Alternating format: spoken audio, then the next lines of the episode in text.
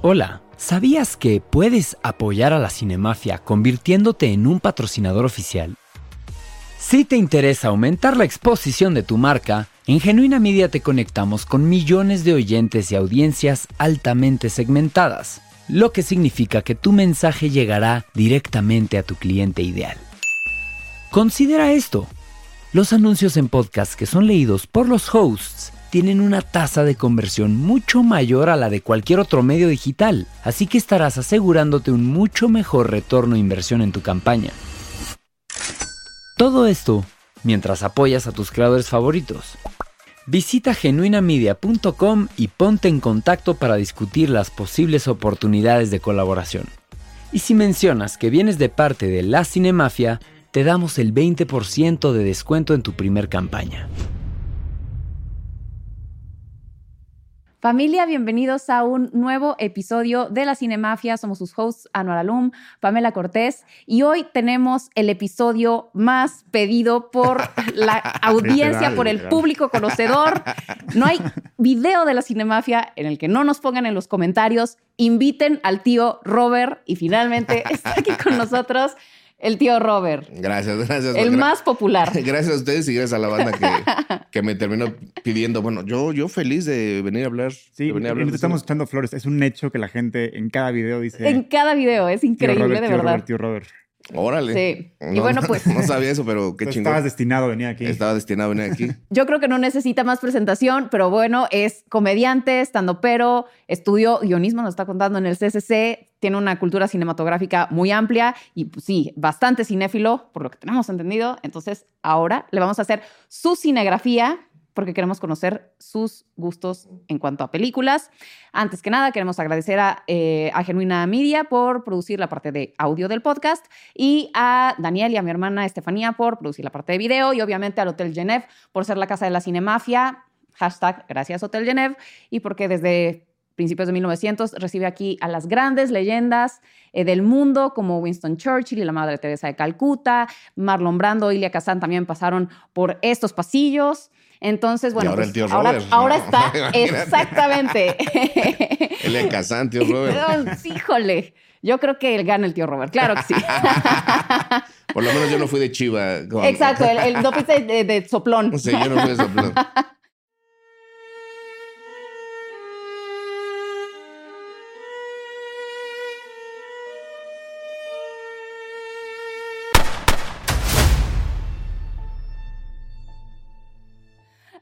Tío Robert, bueno, pues vamos a empezar con la primera pregunta, la clásica. ¿Cuál es tu película favorita de todos los tiempos?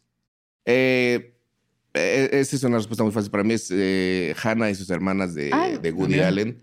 Soy Genial. un gran fanático de, de Woody Allen. Yo creo que estoy en el top 100 de fanáticos de Woody Allen, si eso existiera. este, eh, amo el 80% de la filmografía de Woody Allen. Hay un 20% que es terrible, es horrorosa. Este, pero Hannah y sus hermanas para mí es, es la película que lo tiene que lo tiene todo, profundidad, este, existencialismo, es sumamente divertida, es sumamente romántica, Sí. es, a mí, Hannah y sus hermanas para mí es, eh, es, es otro nivel, es el escalón y después en segundo lugar puedo tener empatadas mil películas, pero sé que, que Hannah. Sí, las dinámicas familiares también ahí que plantea son. Sí, no, no, la, actuación de todos, Sí, es Max muy- von Sydow, Es- este, eh, Barbara Michael, Michael Caine también está ahí. es Michael Ma- Caine, Michael Caine y que, es- que lo hace fabuloso. De hecho, Sí, estuvo sí. nominado. Si, no me acuerdo si nada más nominado, incluso ganó el Oscar por esa, por esa actuación. Está Mia Farrow, Eh, está. Mia Farrow, está Diane West, el mismo Woody Allen que lo hace increíble. Sí, es me, una me fascina, gran me fascina, me fascina. Yo siempre he dicho que Woody Allen es el mejor terapeuta de. o sea, en cine. ¿Sabes? De- desafortunadamente ahorita está tan, Sí, tan sé. vilipendiado y atacado, pero para mí algunas películas de Woody Allen sobrepasan incluso eh, lo cinematográfico. O sea, me, me parece que estás viendo un sabio Sí. dándote una lección. Este, o sea, hay películas que de verdad me, me dejan, me dejan helado. O sea, maridos y esposas, Ay, wow, me encanta, es de mis favoritas de él. o sea, maridos y esposas es una cosa que te deja, te deja frío de lo, de lo crudo que, que puede llegar a ser todo el análisis que haces de esa película. Exactamente. De Constructing Harry, o sea, de, de verdad me parece Sí, pero sus elucubraciones como de la existencia humana y de la- las relaciones humanas y de las parejas y de son mu- muy, o sea, muy valiosas, muy profundas, muy... A mí me fascina también Woody Allen por eso. Woody Allen, o sea, es. Me estoy adelantando a la siguiente pregunta, pero obviamente ver- es, es mi No, director favorito. Com- completa tu tu top. top cinco, Ajá, sí. exacto. Ah, tiene que ser un top 5. Sí. Ah, bueno. Este, otra que me fascina, eh, eh, también que. Fíjate que no, no me gusta tanto rever películas. Yo sé que hay gente que te dice, no, esta la he visto 30 veces, esta la he visto Ajá. 20. So- soy tan quisquilloso, tan neurótico, que si voy a ver una película, o sea, la tengo que ver desde el principio, sentarme, estar ahí, o sea, darle el tiempo a la película. Y sé que hay mucha gente que de repente se pone una película que para desayunar o para estarle escuchando. Y Yo no, yo necesito darle su tiempo. Es más, incluso no me gusta ver una película o reverla si no han pasado ciertos años. Pero una película que sí podría ver muchísimas veces y también es de mis favoritas es El Amadeus de, de Forman. No, no, no. O sea, me parece Es una obra de arte. Sí. Gigantesco. Sí. O sea, lo que es esa. Se me enchina la piel. me estoy Sí, hablando sí, de la sí. película. Se me enchina la piel de lo que hizo Milos Forman con esa, con Sí. esa, con esa película. Me parece grande la, la manera de musicalizar, la producción, la, la actuación de Tom Hulce y obviamente Sí. de este De F. Murray Abram. F. F. Murray Abram, que, que- por la que se ganó el Oscar. O sea, me parece una Sí. película hermosa. Ten- te- tenemos un análisis de, de ella en, no sé, tengo un programa que se llama Escupir en el Tiempo y, aparte Ah, creo como que el es de mis- libro de. Tarkovsky. como el libro de Tarkovsky, pero este es Escupir en el Tiempo, no Ah, escupir. sí. Este, y me, me, me encanta. O sea, Amadeus Sí. es, es otra película. A mí lo que me pasó con Amadeus es que me la pusieron en, en secundaria y ya estábamos viendo y estaba embobado en la película, me estaba fascinando.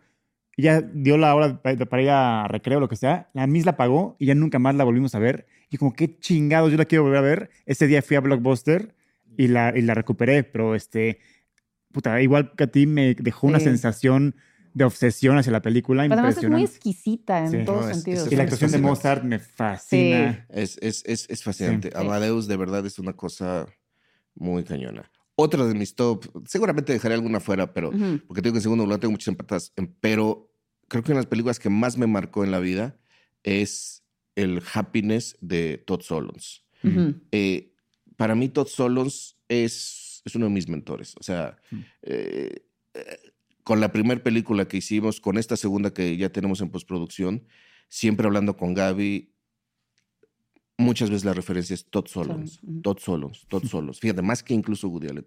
Eh, eh, el happiness de, de, de- de Todd Solondz para mí es, eh, eh, es, es perfecta, es una película perfecta, sumamente cruda. La temática que aborda es horrorosa, pero aún así logra ser una comedia sumamente disfrutable.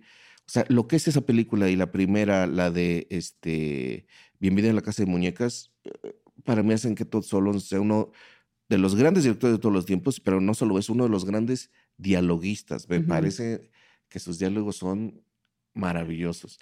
Eh, si tuviera que hablar de otra, eh, seguramente, eh, híjole, es que, es que son, son, son muchas que me, que, que, que, que me gustan mucho.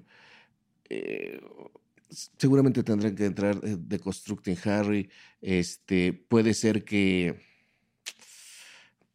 es que, que se me vengan, que se me vengan a la memoria, que, que, que, que- que me, que me fascinen.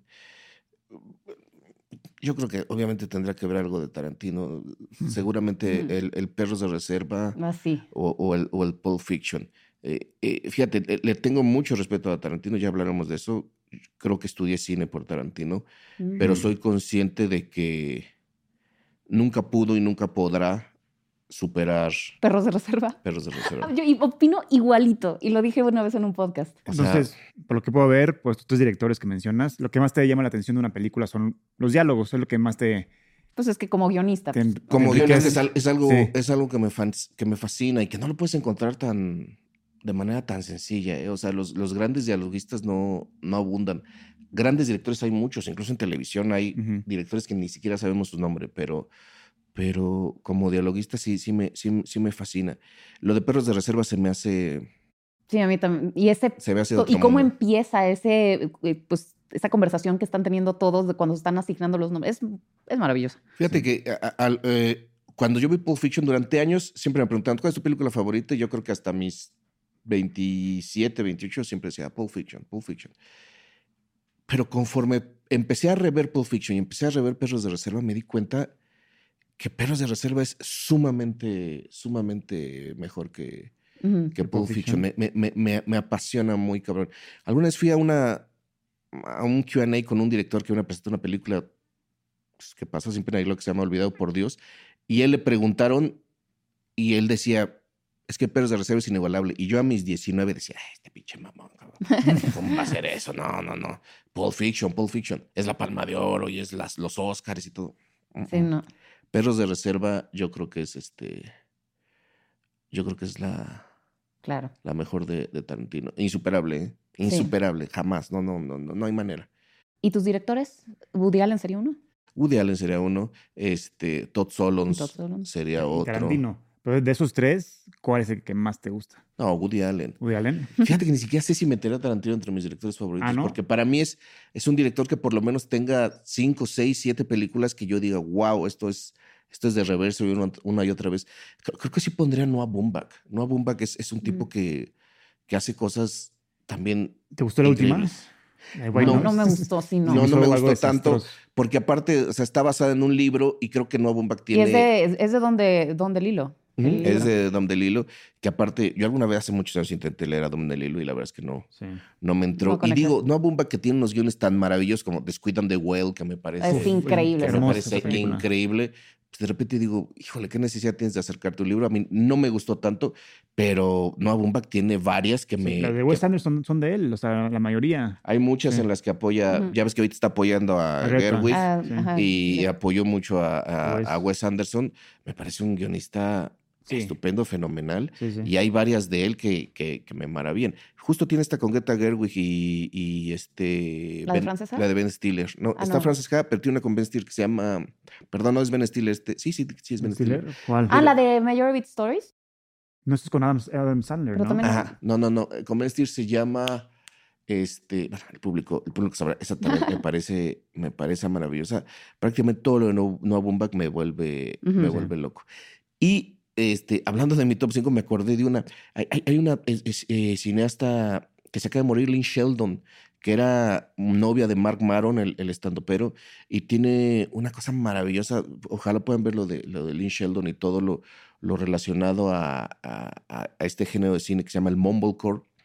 Tiene una que se llama, este, ah, se me acaba de, se me acaba de, de- de olvidar cómo se llama. Este, es una película sobre unos tipos que de repente deciden grabar una película porno gay sin ser, este, sin ser gays. Eh, eh, esa, Ah, suena muy bien eso. no, no, no, es, es, es Eh, Pero mar- es comedia. es una, es una comedia, pero que aparte se, se termina volviendo muy, este, eh, pues muy profunda. O sea, la verdad es que bastante, bastante profunda. Mm, se me acaba de borrar el pinche nombre. Pero bueno, la gente... Exacto. Si no, pónganlo en los lo comentarios ¿Cómo se ahí. llama que- la directora? eh, Lynn Sheldon. Lynn Sheldon. A ver, ¿actor o actores favoritos? Eh, mm, creo que, o sea, prácticamente al 90% de la gente que le preguntes eso te va a decir que, o sea, lo que ha hecho Robert De Niro y, y Al Pacino está muy cañón. Ahorita ya están muy sobreexpuestos, ya, Y ya como que tomando cualquier proyecto que ya... ya no- toman cualquier cosa, este, y ya están llenos de vicios, de vicios actorales. Pero si te pones a revisar su filmografía, es, es impresionante. Un actor que disfruto muchísimo, muchísimo, muchísimo, este, es Paul Newman. O sea, Ah, sí, wow. las cosas de Paul Newman me parecen. Supongo que es esta, la de Hump Day, ¿no? Home Day. Sí, acá está, ya la encontré. Sí, de- el Paul Newman siempre con la maldición del guapo, que como que no se le reconocía hasta Sí. muy tarde, No, le dieron pero- su pero es Oscar. maravilloso. O sea, es un tipo que eh, se, se- se dice mucho eso, ¿no? Pero que llena la pantalla y que solo Sí, por sí, verlo, sí. solo por ver su, su, su cara en pantalla, ya estás ahí embobado. Sí, no te- Eh, reconozco y creo que Leonardo DiCaprio va para convertirse en la mejor carrera de un actor de la historia. eh. Sí. O sea, eh, DiCaprio lleva 20 años haciendo a lo mejor una película al año, pero el proyecto que hace es un proyecto espectacular. O sea, no recuerdo, no recuerdo una película de, de Leonardo DiCaprio que no sea una, una joya en los últimos 15 años. Sí, Sí, está cabrón. sí, de acuerdo. Está muy cabrón Muy- sí, es- la elige manera en muy que bien sus selecciona. proyectos. Y obviamente él puede elegir lo que quiera, ¿no? Sí, sí, sí. Y Tarantino y Scorsese y ha trabajado incluso con Woody Allen, este, Con todo el mundo, sí. ha trabajado con todo el mundo, la verdad es que es, es, es maravilloso. Y eh, por otro lado, soy muy fan, muy, muy, muy fan de Will Ferrell. O sea, Will Ferrell Ah, se me hace el tipo más divertido del mundo. O sea, cualquier cosa de Will Ferrell, así sea este, un video de 15 años, lo voy a ver porque Will Ferrell para mí es, es, un tipo sí, claro. que me hace reír muchísimo. Me he echado muchísimos churros gracias a la presencia de Will Ferrell y no me arrepiento más mínimo. Ok, muy- ¿a- ¿actrices? Yo creo que hay otro... a- a- o- ¿Otro, otro ac- actor que o- también entraría? no, no, no. Ah. Otro fenómeno parecido al de Will Ferrell, porque todo donde salga Felisa McCarthy, lo voy a ver. Ah, Felisa McCarthy se me hace Dios Padre. O sea, de verdad, no tienes idea cómo me hace reír este Melissa McCarthy. ¿Qué tal en la de eh, Can You Ever Forgive Me? De- Donde sale de la escritora. Ah, eh, sí, sí, sí, que de hace las falsifica las cartas. que wow. falsifica las cartas. O sea, tiene, tiene varios, varios, varios rangos actorales, pero, Sí, es pero- una actriz muy completa. sí, pero, pero en comedia, no, es que no puedo. O sea, Melissa McCarthy me hace reír este, muy cañón. Algunas incluso en- pensé en ver Gilmore Girls, no lo hice porque son demasiados programas, pero nada más por ella, porque ella salía en, en Gilmore, en Gilmore Girls. Creo que es lo único que me falta ver Melissa McCarthy, me gusta mucho. Bueno, pero más allá de eso, disfruto mu- mucho, obviamente, lo de, lo de Julianne Moore. Ah, Julianne Moore. Este, sí. Julianne Y Moore Mira que casi gran- no la mencionan en, en Pues las respuestas. Eres el primero que la menciona y de acuerdo es una extraordinaria actriz. No, bueno, eh, eh, Julianne Moore tiene un, un aura Sí. muy... Es, es que es muy raro porque no es hermosa, pero A mí es de mis crush de Hollywood, ¿eh? sí, es que es, es- es muy raro. Y, las cosas que ha hecho son muy encantadoras, pero la verdad como tiene este semblante triste, Sí. eh, muy interesante. Es imposible, imposible no mencionar a Meryl Streep. Sí. Supongo que casi, Esa todo, sí, esa sí es, es casi todo el mundo menciona. opinión muy popular. Sí, mencionan a, a Meryl Streep, pero es que también es, es una gran, eh, gran, gran actriz. Este, pero las películas que voy a ver son donde salga Melissa McCarthy y Will Ferrell, porque siempre me divierto mucho. Oye, ¿te gustó la nueva La Sirenita? No, no la he ido a ver todavía. Ah, La voy a ver, pero me voy a esperar al streaming. Ahí sale Melissa como, como Sí, Úrsula. sale Melissa McCarthy de Y Úrsula. a mí me gustó bastante, ¿eh? Sí. Creo que ¿Sí? es de las, par- de las mejores partes de la película. Ok. Y Sí. sus secuencias están muy... de- Y aparte tengo que va a ser una película histórica. Este, ¿Por qué? Porque va a este, marcar el punto más bajo, ridículo y patético de la inclusión forzada en la historia del cine. Te lo aseguro. En 20 años los libros van a hablar. Miren, incluso en ese momento Disney hizo a la Sirenita Negra y la gente se va a botar de risa cuando lea eso en la historia del cine. Opiniones impopulares.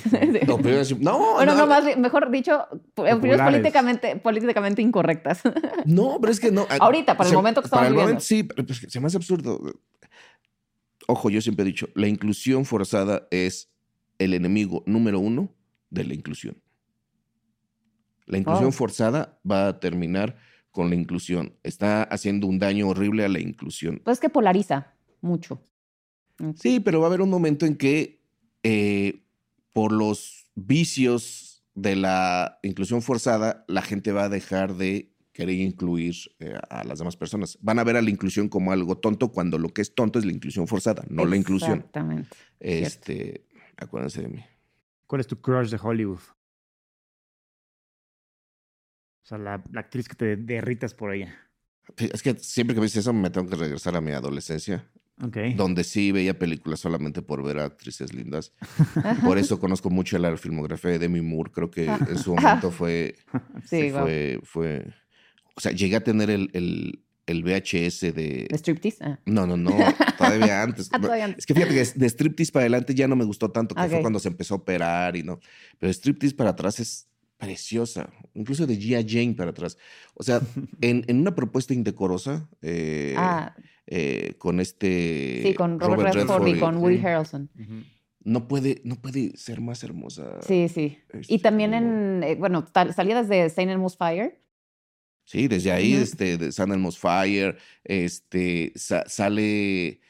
Había. Ah, con que- Tom Cruise en la de, también en la de, mm, No, con, con- no, con Jack Nicholson. Sí, la de. la- que la escribió este. Que también es un genio, este, este tipo, el, el que escribió The Network y que escribió Ajá, sí, sí. esta, la película Ay, Steve. Jobs, este, el mejor dialoguista de todos los tiempos, si no lo digo yo, lo dice Quentin Tarantino. Se me olvidó ahorita su nombre, este, pero es, es un básico. Perdón, se me olvidó el nombre. Eh, ¿Pero cuál es esta película en la que dice que el, el You can't handle the truth, que dice you Jack Nicholson? handle the truth. Es, es- A Few Good Men. a, A Few Good Men. Sí. A Few Good Men. Exactamente. Este, y se me olvidó el nombre de este, y lo admiro un chingo y se me olvidó. Ah, te lo investigo. Este, Demi Moore sería. Demi Moore yo creo que sería mi crush, pero antes, ahorita pues ya no, no uno tiene los crushes. van perdón, cambiando, pero van cambiando. van cambiando, se, se tienen que actualizar. Este, ahorita, este, me gusta mucho la Dadario. Ay, guapísima, sí. Es que a partir de Es muy sexy. a partir de True Detective es imposible no, Sí, totalmente. no pensar en la, en la Dadario. Este, y creo que ahorita Y también. además no es mala actriz. Yo siento que le deberían dar más chance de hacer cosas más. O sea, siento que tiene potencial mucho más explotable que Baywatch y las cosas que ha hecho, ¿no? Y ahorita a todos nos tiene locos y no sé si es tanto culpa de ella o de Sam Levinson, pero... ¿Zendaya? No, Sidney Sweeney. Ah, sí, ah, sí. O sea, lo que ha hecho, o sea, la manera en que ha explotado el erotismo. Sam Levinson en sus programas me parece maravilloso y por eso ya todos estamos embobados con, con Sidney, Con Sidney Sweeney. Sweeney. ¿Sabes que Sam Levinson para mí es, es un genio? Me parece de verdad. ¿Te gustó The Idol? Porque a mí no. Estoy viendo The Idol y me está dejando frío. ¿Pero para la- bien? Para bien, sí. No, Eres de los pocos, porque... ¿Ya, la, ya la viste toda? toda? Ya, ya la terminé. No, yo no la he terminado. A mí me parece de verdad grande. Justo an- an- antier estaba platicando de eso con alguien. Este, y le decía, es que ahorita en este momento de cancelaciones, de lo políticamente correcto, creo que es el único director hombre que realmente le permiten eh, trabajar, vislumbrar y hacer arte a partir de sus perversiones. En los noventas era muy Cierto. común, pero ahorita solamente a Sam Levinson. Él, él está haciendo lo que quiere. Sí. O sea, lo que quiere. Y, y esta libertad creativa que, que, que se ha ganado a pulso me tiene anonadado. Uno. Y dos. Ayer justamente estaba viendo el episodio 3 de The Idol, fíjate, antes de dormir. Este. Y te acuerdas de la escena de la mesa donde están hablando de. de que a la chica le pegaba a su mamá con un cepillo. Ajá, sí, claro. Ah, eso es muy fuerte, sí. Es, Son, es una, son, son 15 minutos de diálogo sí, una tensión. con una tensión implacable y con un final que te deja, te deja frío.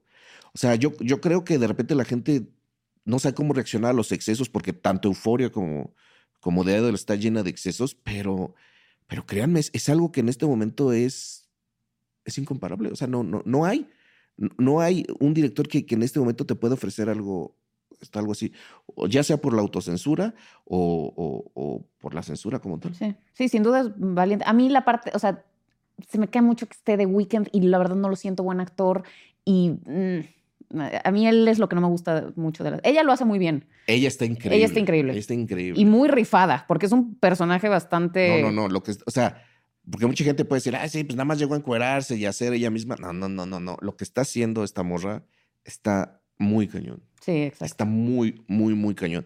A mí Pero- solo hay partes que se me hacen un poco gratuitas. O sea, entiendo que haga cine de sus perversiones, pero hay partes en las que sí siento como que... Ay, Sí. un poco. Y creo que es parte del estilo de, de Stan Levinson, sí. pero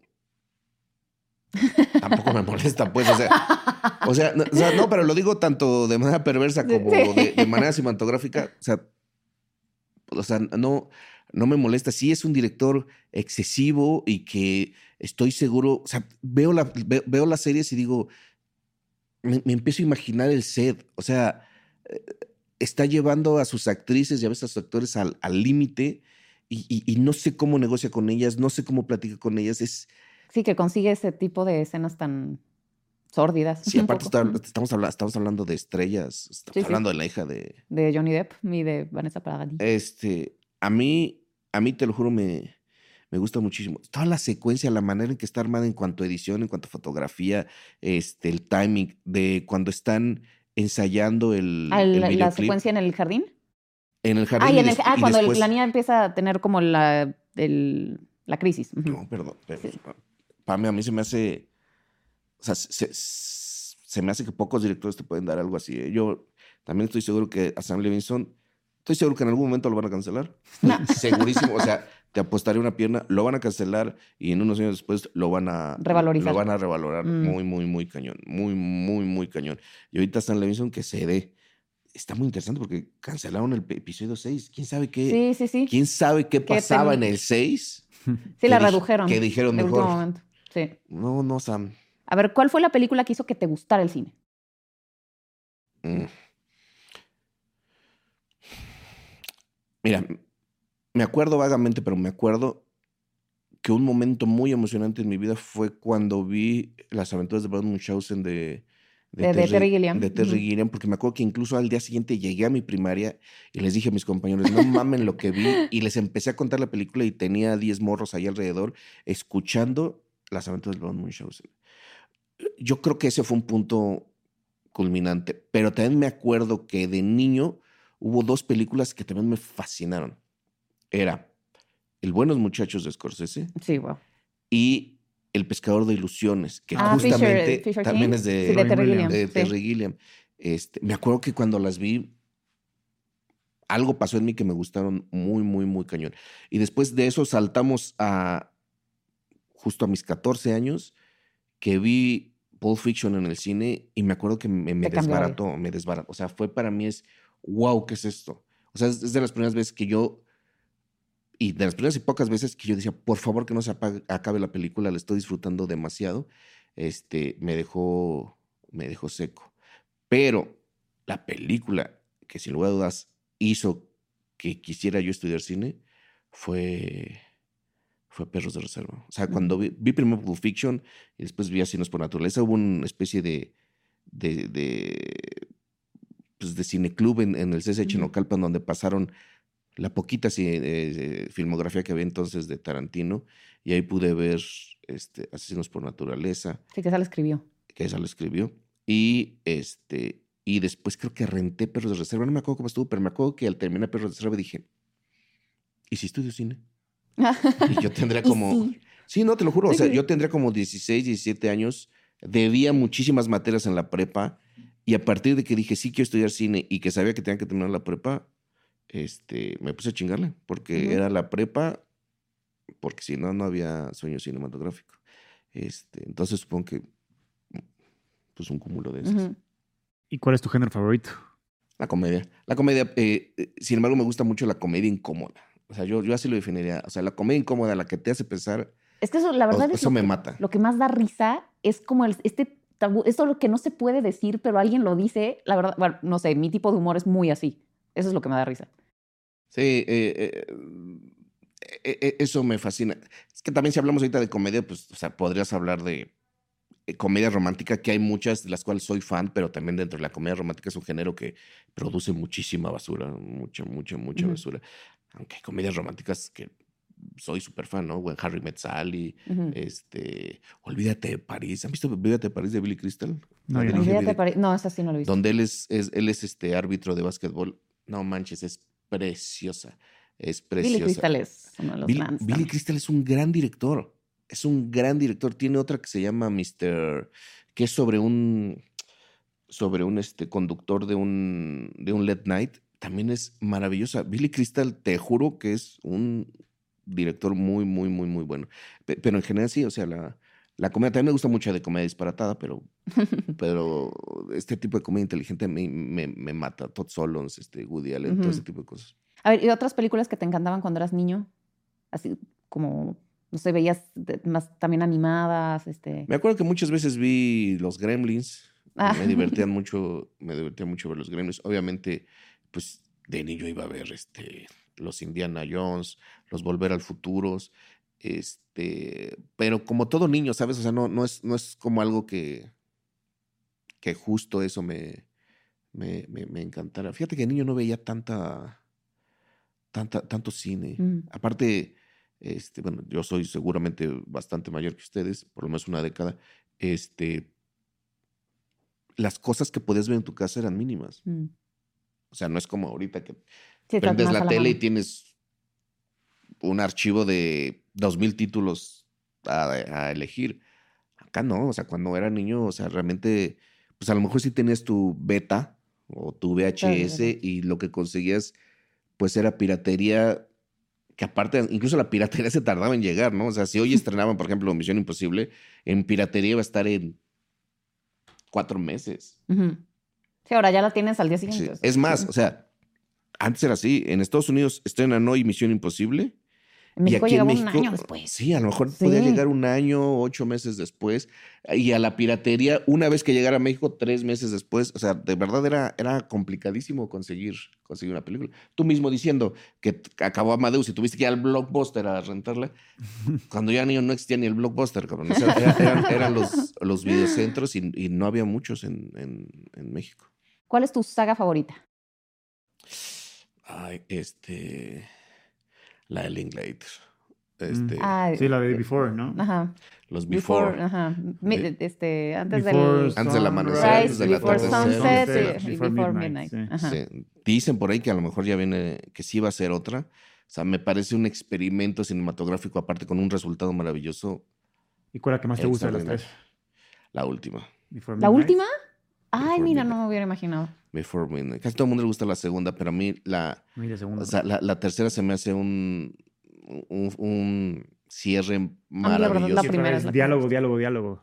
Diálogo, Sí, diálogo, sí, sí. diálogo, diálogo. No, y. Linklater es muy experimental. O sea, él sí, él sí es muy audaz, siento, como cineasta. Creo que sería otro de mis directores Sí. favoritos. ¿eh? Ahorita, O sea, lo que es Slackers, lo que es Suburbia, este, hay cosas que me, me maravillan. creo que está haciendo una película muy ambiciosa. Creo que era que la ha firmado en 30 años. Una, una Es como locura, sí. la de Boyhood, Como. Boyhood, Ajá. sí. Algo muy ambicioso. Y sabes que Boyhood, que es de lo que más me gusta de Linklater. O sea, está bien, pero hay otras que me apasionan Sí, yo muchísimo más. opino Es un igual. director. Eh, ¿Serie favorita? Yo creo que The Office. O sea, Ay, sí, yo también soy súper The, fan. The Office me parece eh, maravillosa. Y me da mucho gusto que ahorita mucha gente la esté viendo con la llegada del streaming. Yo, en mis 20 este, con el poco dinero que tenía, la encargaba a Estados Unidos y me llega como dos meses después. Y cuando me llegaba mi temporada de The Office, Era no, encerrarte no, a no, no, maratón. No, no, no, no, era para mí, yo saltaba de felicidad. Así, ya llegó la tercera temporada de Office y me ponía a verla y la disfrutaba muchísimo. Para mí era, era una cosa sensacional. Pero sensacional. volvemos a lo mismo. O sea, es este humor que. O sea, muchos episodios no podrían salir ahora. O sea, sí tocaba temas. O sea, ese, el, el episodio ese de Diversity Day. O sea, son, ahora lo, lo pones en la tele y ya te cancelan por eso. Sí, hoy, pero mira, Pame, los tiempos cambian. Va a Sí. ser- va- te lo juro que en unos años se va a recordar esto como un periodo negro dentro del arte y las cosas van a volver a, a- a- a su cauce. ¿eh? Te lo juro que va a pasar así. ¿Y quién es el mejor villano del cine, para tu gusto? A ver, villano onda superhéroe. No, villano. No. No, puede ser un antihéroe, puede ser. Este, Anta- antagonista. Sí, porque si es villano onda superhéroe, pues no, nadie le gana al, al Joker, de, Joker, de, de Hugh. De Ledger, güey, Heath Ledger. Este, pero si no, hay una película que me fascina. También de un director que me gusta mucho, que se llama Abel Ferrara, que se llama Bad Little Tenant, que aquí le pusieron corrupción judicial, donde Harry Keitel inte- eh, interpreta a un, a un teniente corrupto. Ujú. No, no, no. Es el hijo de la fregada más cabrón de la historia del cine. O sea, no, no, de verdad. Me, eh, o sea, si no han visto películas, se los recomiendo, los va a dejar Sí, no helados. Este, Recomendación. sí. Después Herzog hizo un Ah, Bad Lieutenant. Herzog hizo un remake. con Nicolas Cage. Es una porquería la de Sí. Herzog. Se los juro, es una porquería. ya- ah, la de Abel claro, Ferrara y la sí. actuación. La actuación de Harry Keitel en esa película para mí es una de las grandes actuaciones de la historia. ¿eh? El Bad Little Tenant original de Abel Ferrara es maravilloso. Y este si tuviéramos que hablar como el villano del cine, hablando del cine en general, yo diría que las exhibidoras, este, Las exhibidoras son el las, villano exhibi- del cine. las exhibidoras porque Gran han- han- respuesta. Han, hecho que, que sobre todo el cine en México no, no termine por no termine por avanzar. El bipolio de las exhibidoras. Qué fuerte, pero muy sabio. ¿Con qué personaje cinematográfico te identificas? Mm. Pues supongo que con pues con algunas de las de de Woody Allen, yo creo que con el Woody Allen de Hannah y sus hermanas Ajá. me identifico me identifi- me identifico mucho este tipo con con mucha ansiedad, este Mm, De medio neurótico acá. yo creo que Con él. Y si fuera el último día de tu vida, ¿qué película verías antes de morir? A ver, vería dos, no no, no sean así. Eh, ok, es mi último día, déjenme ver dos. Función Ok. doble. O me, Permanece des- voluntaria. me despediría de Hannah este, y también vería algo que me hiciera reír muchísimo, seguramente con Will Ferrell. O sea, seguramente vería Stop, Anchorman, Bro- Stop Brothers o Anchorman Mm. o este, la de carros, que se me olvida el nombre, o Superbad o Airplane, Ah. que también me hace, Oh, súper bata. que también me hace reír mucho. Este, Dumb and Dumber, que también me parece me parece muy, muy, muy, muy, muy divertida. Sí, los hermanos Farrelly Sí, sí, era, sí. era bastante, Loco por Mary. bastante interesante. ¿eh? O sea, eh, yo, yo de repente me, me acerco a los Farrelly y vuelvo a ver todas esas películas de comedia de los noventas. Me, me parece que son grandes. A ver, es tu película autobiográfica. ¿Quién la dirige y quién te interpreta? Mm, este. Me encantaría que la dijera Todd Solondz, obviamente. Todd Solos, Todd Solos. Pero no creo que le, que le interese. No, no, no, pero es- Entonces, si aquí es tuvi- como Ah, bueno, pero- fantasemos, fantasemos. Fantasemos, pero si tuviera que ser, sería Todd Solos, pero en un plano más realista, que fuera un director mexicano, me encantaría que fuera este. El director de Güeros, ¿cómo se llama? Este. Ruiz Ruiz Palacios. Palacios. Sí. Alfonso Ruiz Palacios me parece un gran, gran director que creo que todavía no he encontrado el guion, el guion maravilloso que, que le pueda dar un... No, este, este año dio un, un salto cabrón, ¿eh? Este año va a dirigir Andor de Star Wars. Ah, sí. Sí, o sea, ya dio un paso a Hollywood muy cabrón.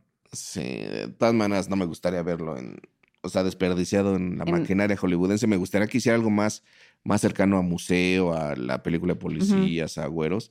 Este, me parecería bastante, bastante interesante. Que Ruiz Palacios, eh, yo espero que nos va a dar una sorpresa muy cañona porque es un gran, gran director. Y si pudiera elegir quién me interpretara, me encantaría que fuera Jonah Hill. Jonah Hill me, me encantaría. Bueno, que ahorita lo están este, también Sí, bastante. Pero bueno, ¿Y quién sería el villano de tu película? ¿Quién sea el villano? Seguramente mi inconsciente, Ah. mi- mis, mis, mis miedos, algo por el estilo. Este.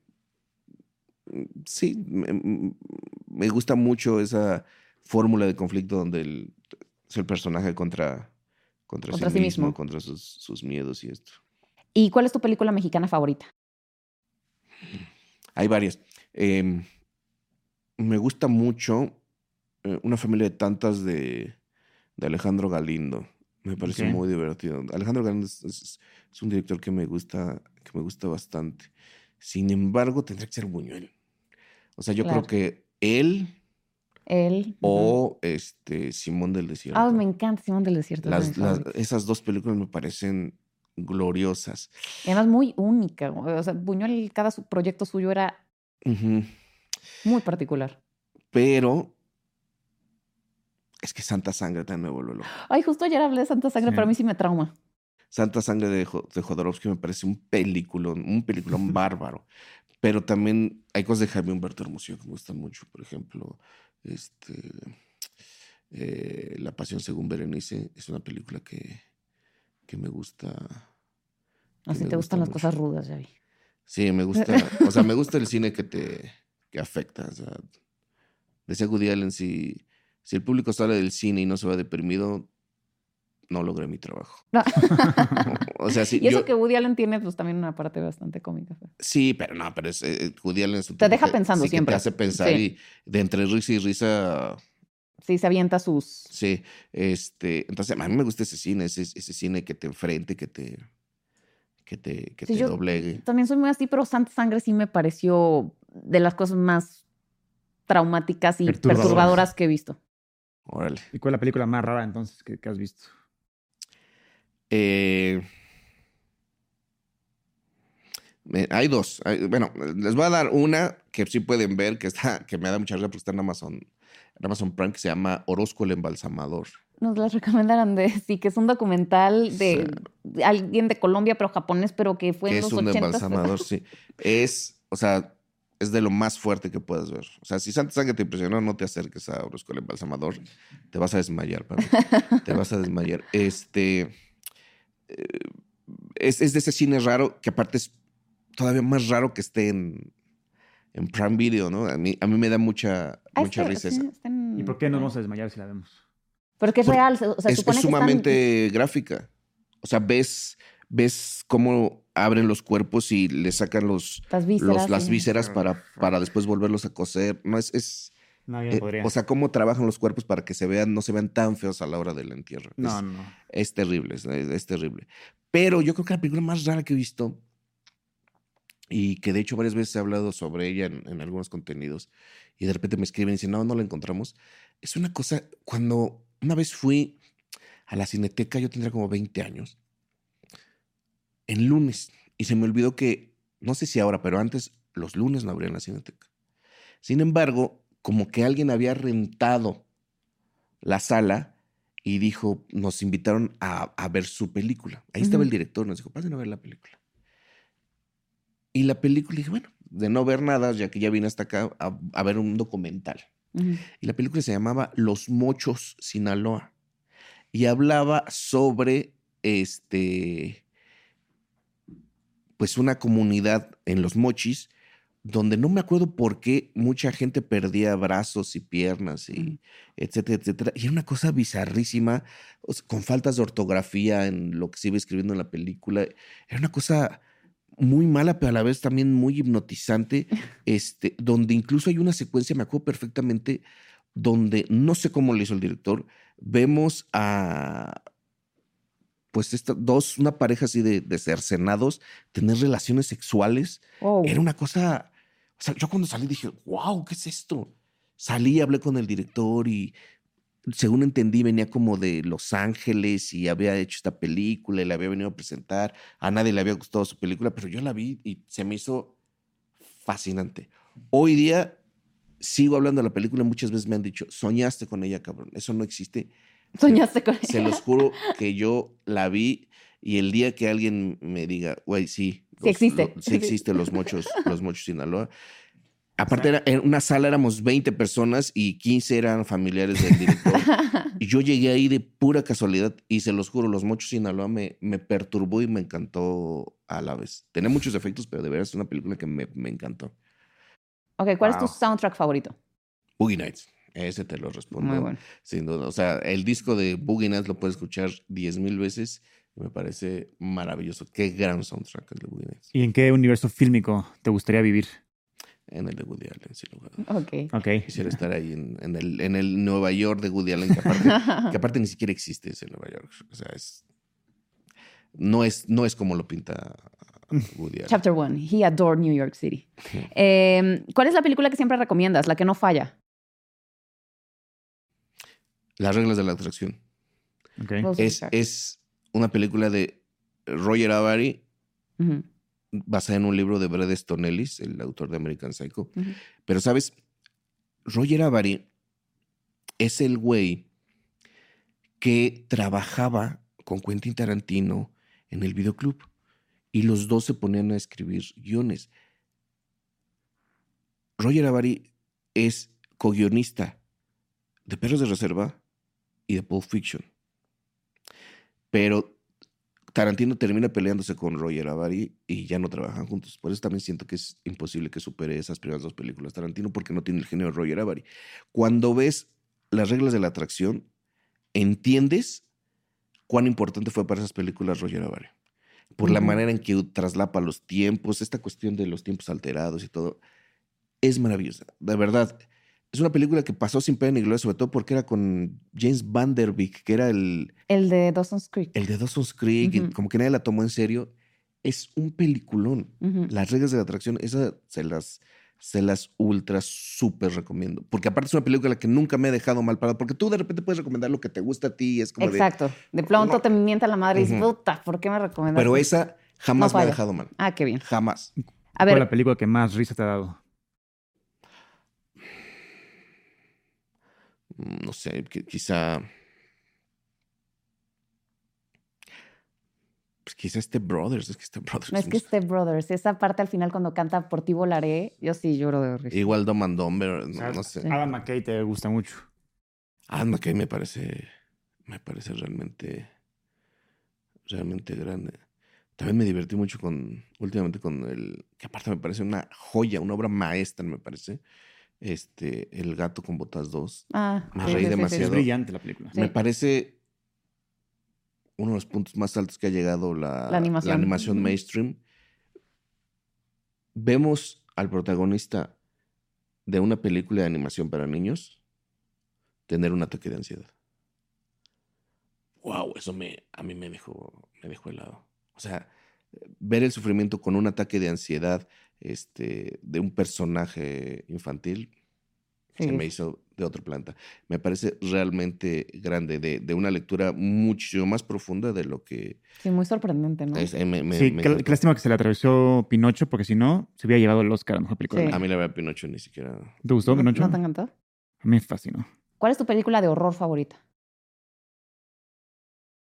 ¿De horror o de terror? O sea, porque eh, yo lo entiendo como que el terror es la- lo, que te da mucho miedo. Y en ese aspecto, El Resplandor me dio mucho miedo.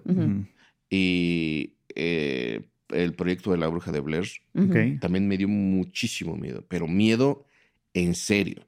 O sea, El Resplandor me dio tanto miedo que le estaba viendo justo en mi casa a solas cuando yo tenía como 16, 17 años. La paré y me fui a la tienda y la de la tienda me dijo, Llora, tú Roberto, ¿qué haces aquí? No pregunte, señora, y no vaya a apagar la luz por nada. del mundo". y el proyecto del brujo de Blair la vi como a mis 19 y cuando salí del cine en la noche no fui capaz de caminar tres cuadras a la parada de la combi del miedo Del que tenía. Me vi, me, me vi tan cobarde, le, le- le hablé, le marqué a mi papá y le, le empecé a hacer plática. Me dijo, ¿y ahora qué te pasa? ti?". no, nada, no. No tenía el valor de decirle. Me muero de miedo porque me- acabo de ver me una película. miedo porque acabo de ver. Ahora, si es de horror, o sea, de cosas que son horribles, me iría por. Híjole, hay varias. Martyrs, la película francesa de, eh, Es- de Pascal, eh, no, no, no con del, del- del apellido. O sea, esa me parece terrible y horrible. Y el cine de George Burgerate, este, El Rey de la Muerte, Necromantic, este, Scrum, son cosas que, que, que me fascinan, pero que son, que son terribles. Ok, a ver, ¿cuál es la película que te hace llorar? La que más te ha hecho llorar. Solo he llorado tres veces en el cine. Así de plano. Con Revolutionary Road de San Méndez. Ujú. Me hizo llorar al final. Con eh, Antes de que anochezca, la de Linklater. Ujú. jamás he llorado tanto en una película. Me acuerdo que mi novia en ese momento me abrazó y me dijo que tienes. Me golpeó tan duro esa película. O sea, no, no fue unas lágrimas, fue un, ¡Oh! Te lo juro, o sea, terrible. No acostumbro a llorar a las películas para nada. Y también lloré cuando, con el inicio de Buscando a Nemo. Este, que se me hizo, Sí. se me hizo muy triste. y respuesta inesperada. Supongo, supongo que iba en un mal momento en ese entonces. ¿Y película de superhéroes favorita? Chronic. Ah, Chronic, es, es- esta Sí, película. la del niño chavito que se vuelve loco, ¿no? Sí, que Sí. Se, se me hace sumamente oscura y se me hace, se me hace sumamente, sumamente real. Aquí le pusieron poder, Sin límites. o sea, poder sí, sin límites. Sí. esa es Es buenísima. buenísima. Sí, es muy buena. Y aparte es justo un falso documental, bueno, Como, Blair Witch como Project. son, eh, Sí. como footage, eh, fan footage. Fan footage, ajá. Ajá, Ujú. fan footage. Eh, esa se me hace maravillosa, ¿no? Sí, es maravillosa. ¿Película animada favorita? Uy, y yo creo que esta entra en mi top 5 de películas de todos los tiempos, Anomaliza. Ah, no, Anomaliza. Anomaliza de Charlie Kaufman me parece... Y muy única, además. No, no, no, no, no. Me parece de las cosas más tristes que he visto en mi vida. Las tres veces que la he visto me deja, me deja noqueado. O Ah, sea, es que Charlie Kaufman también es Charlie Kaufman es un una institución. ¿Y tu guilty es pleasure? Una película que te dé pena, que te guste. Eh, eh, creo que mis guilty pleasures son, son dos. Es- fíjate, en, en- en- en España y en Argentina y en México hubo como una cuestión de películas del destape en los 70s. Aquí lo conocemos como cine de ficheras, ya saben. Sí, sí, sí, Sayas, sí. ta, ta, ta, ta. Este, pero en España era eh, Andrés Pajares y Fernando Esteso que hacían un, un cine así como tipo ficheras, eh, como Los Vingueros y los, los Energéticos, que son películas sumamente vulgares, Vulgares. de comedia, y la verdad disfruto mucho viéndolas. Y en Argentina está este, Porcel y Landeros, creo que, creo que se llama Las caballeros las prefieren rubias. Este, es- este tipo de cine sí es como un guilty pleasure. Luego cuando llego a ir a esos países, sí me traigo ese tipo de DVDs y las veo. Son películas terribles. De bajo presupuesto. de bajo presupuesto. Ni siquiera tan, tan bajo presupuesto, pero mal hechas, mal editadas. Las actuaciones, eso sí, porque estos cuatro cabrones eran divertidísimos en, en- en lo que hacían y, y- y son películas sumamente, sumamente corrientes.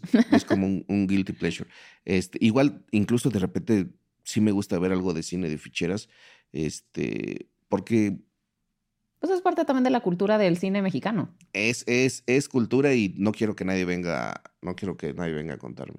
Creo que la mejor que he visto de cine de ficheras es este Blancanieves y sus siete, sus siete amantes se llama con, con, con Sasha Montenegro. Me, me- me- parece bastante, bastante rescatable. Y bueno, y Bellas de Noche y Tívoli y todo eso. Este, pero eh, también he visto algo de, de, de, de cine. ay, se me- se- de- de- no de videocine se llama, sino de.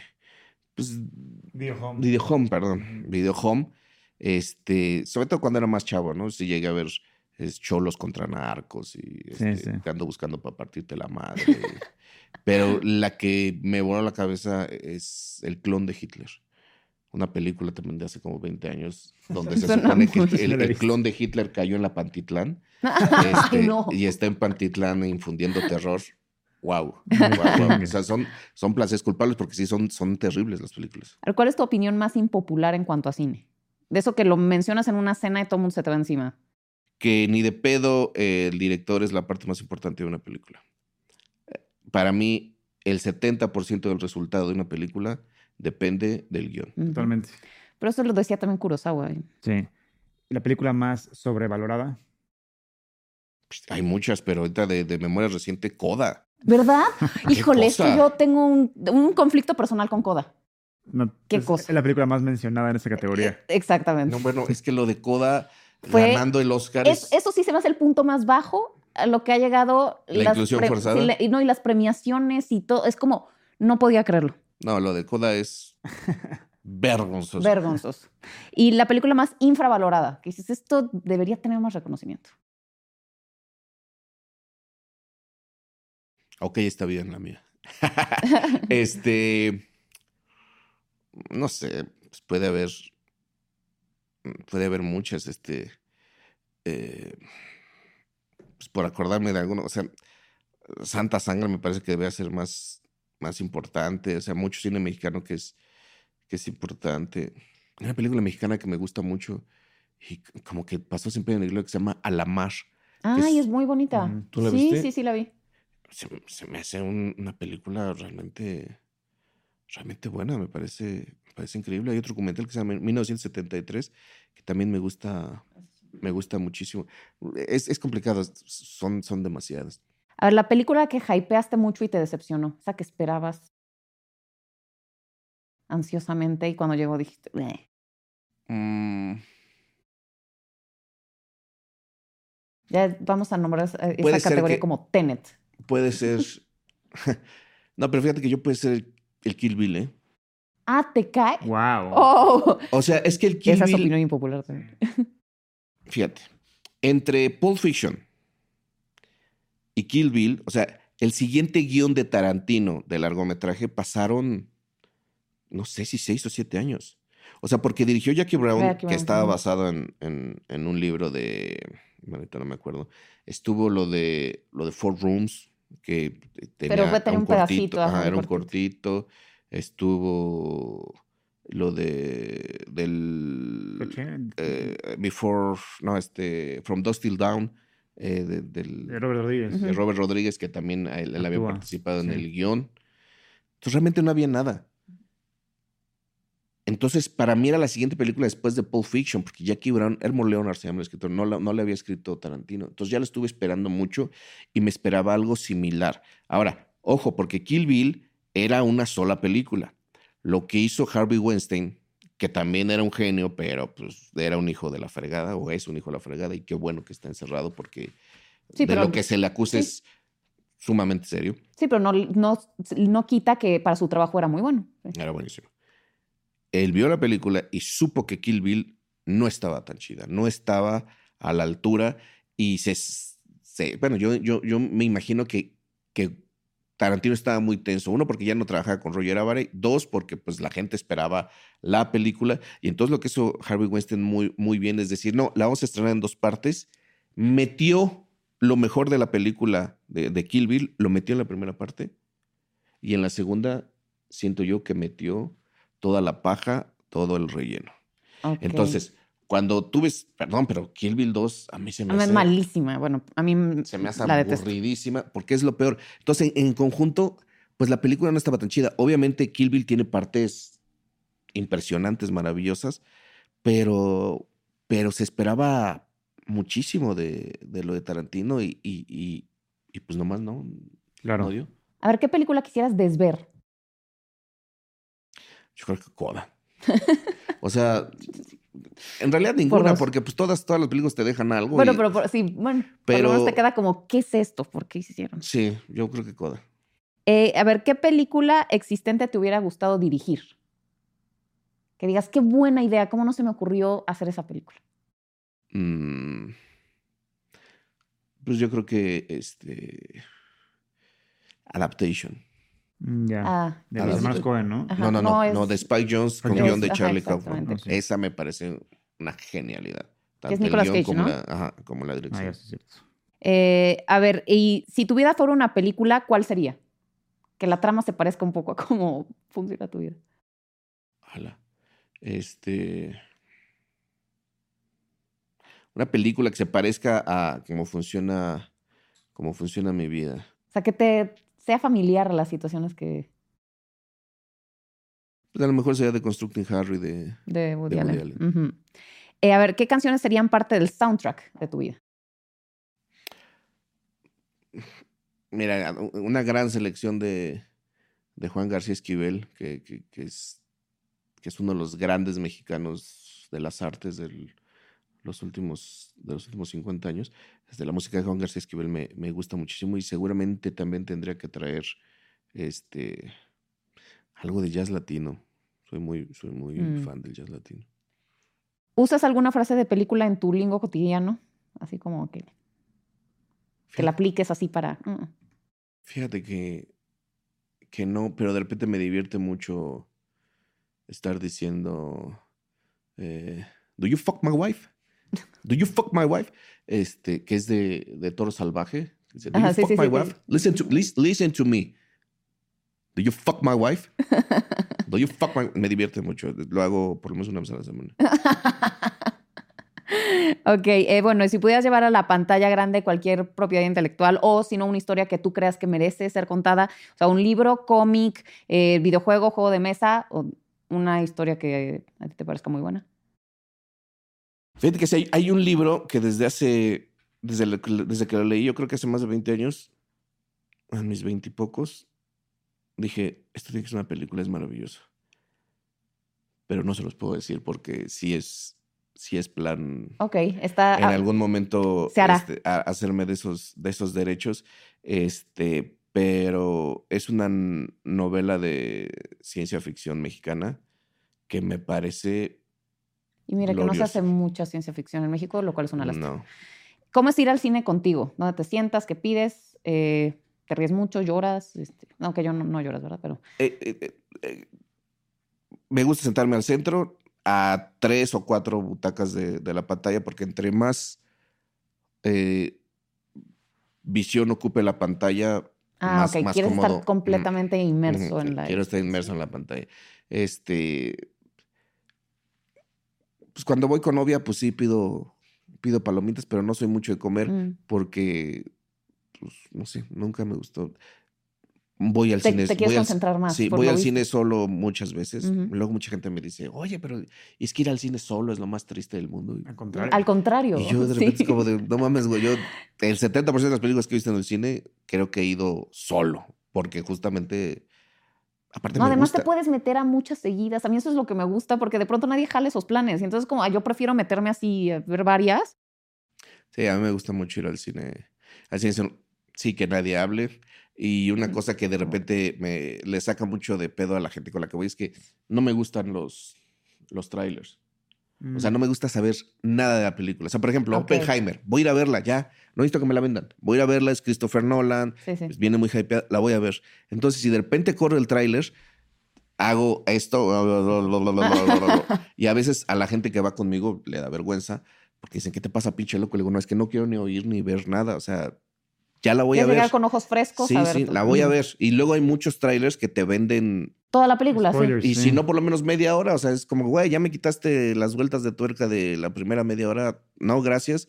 Entonces hago hago esto y puede ser, puede ser incómodo, pero, pero si ya la voy a ver, para nada me interesa ver el Ok. tráiler. Si pudieras ir a cenar con cualquier persona de Hollywood, viva o muerta. Billy Wilder.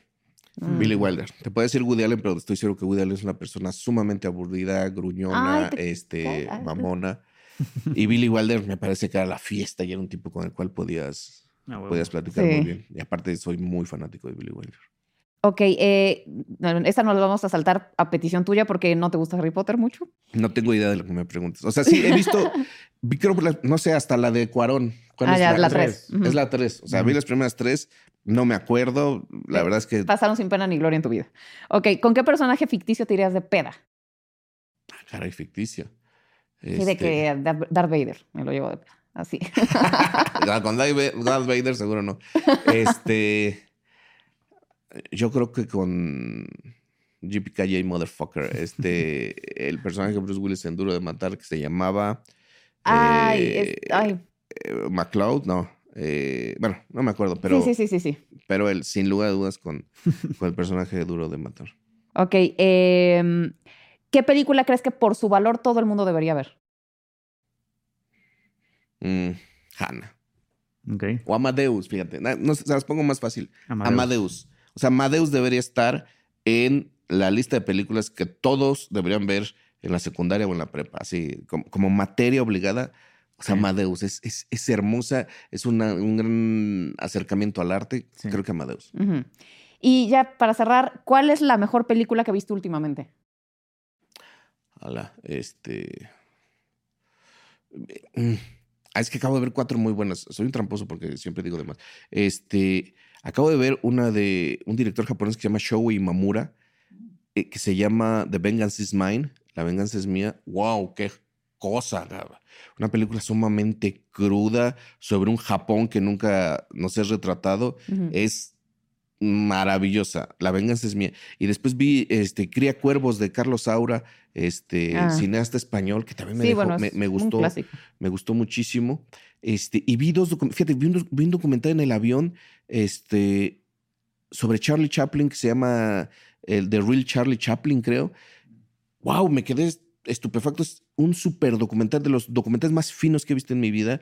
Súper bien hecho, eh, con, con- con mucha creatividad.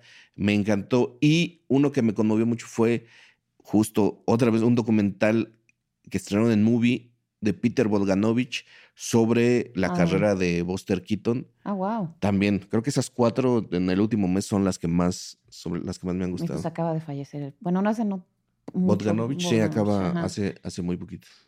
Ah, John McClane. John McClane.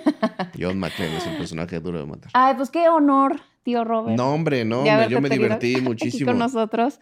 Eh, y bueno, pues ya lo tuvieron al fin. Nos excedimos de tiempo, ¿verdad? Pero pues si no, lo vamos a sacar en dos partes, porque la verdad es que queríamos dejarte explayarte en todas tus respuestas. Gracias. Si no lo dividimos en dos, no importa, porque también de pronto dices que se apuran mucho con las respuestas. En esta ocasión no lo hicimos así por eh, eh, popular. Oye, y los invito a mi canal para que vean Escupir en el Tiempo. Hacemos análisis de, de películas. A mí no me gusta a mí el hype. O sea, no, no voy a hablar de una película solamente porque se estrenó. Entonces, si vale la pena, eh, nosotros por lo menos dejamos dos años a la película y después de dos años ya, ya la revisamos. Ya hemos revisado muchísimas cosas en Escupir en el Tiempo y que ahorita va a empezar una segunda temporada. Y pues vean, ok, está bien. Este. Mi ópera prima que, bueno, escribí, produje y actué, dirige Gaby, con la cual logramos la nominación a la Ariel, la mejor ópera prima. Y está por salir nuestra segunda película que se va a llamar Una pregunta ridículamente fácil. También una, una comedia, igual que OK está bien, muy, muy incómoda y que es el tipo de cine que me, Buenísimo. que me, gusta, que me gusta hacer. Ah, bueno, claro. Vale. sí. Pues, tío Robert, muchas gracias. No, Sigan hombre, al tío gracias, Robert en sus redes, vean su canal de YouTube eh, y síganos a nosotros también. Recomienden el podcast, comenten, compartan y nos vemos para el próximo episodio de La Cinemafia.